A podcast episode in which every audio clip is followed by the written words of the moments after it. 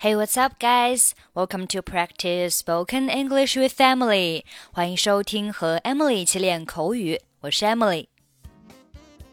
你知道我们该如何称呼那些经常喜欢参加派对的人吗？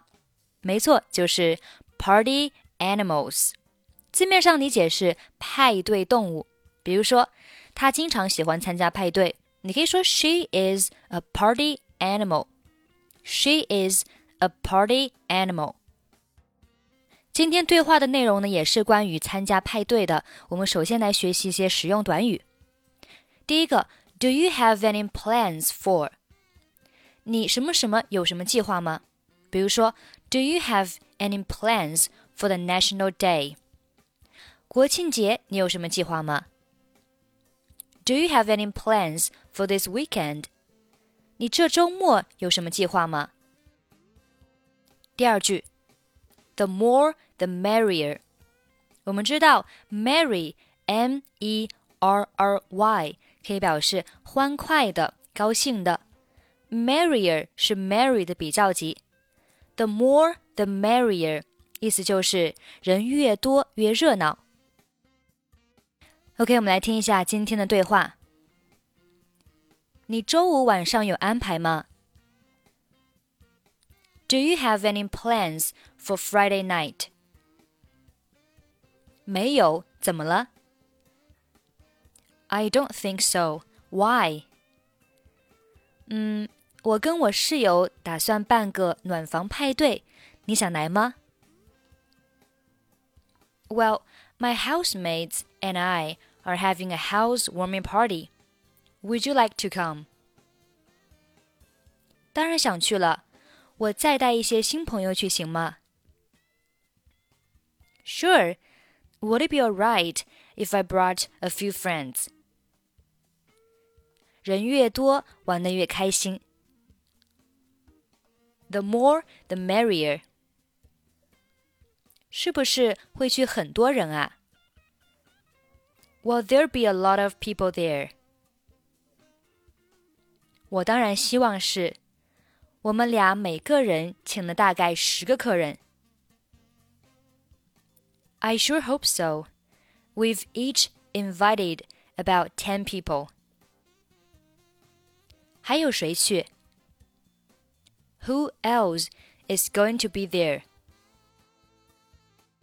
我请了几个同事，你，我姐姐，还有几个上学时的朋友。 I'm inviting my friends from work.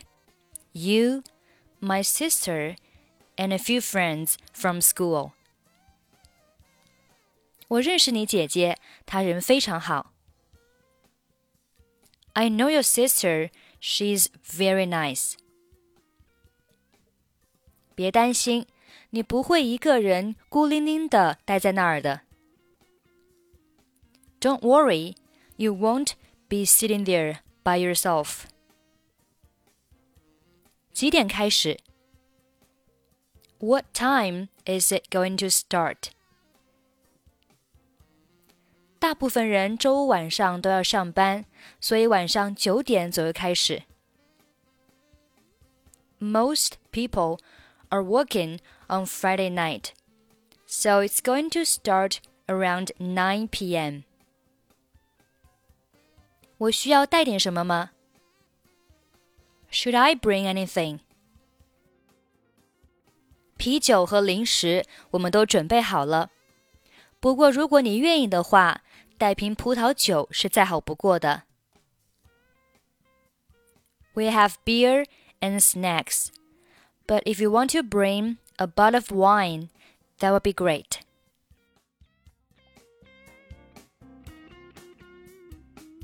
Do you have any plans for Friday night? I don't think so. Why? Well, my housemates and I are having a housewarming party. Would you like to come? Sure. Would it be alright if I brought a few friends? The more, the merrier. Will there be a lot of people there? I sure hope so. We've each invited about 10 people. Who else is going to be there? I'm inviting my friends from work. You, my sister, and a few friends from school. I know your sister. She's very nice. Don't worry, you won't be sitting there by yourself. What time is it going to start? Most people are working on Friday night, so it's going to start around 9 p.m. Should I bring anything? We have beer and snacks, but if you want to bring a bottle of wine, that would be great.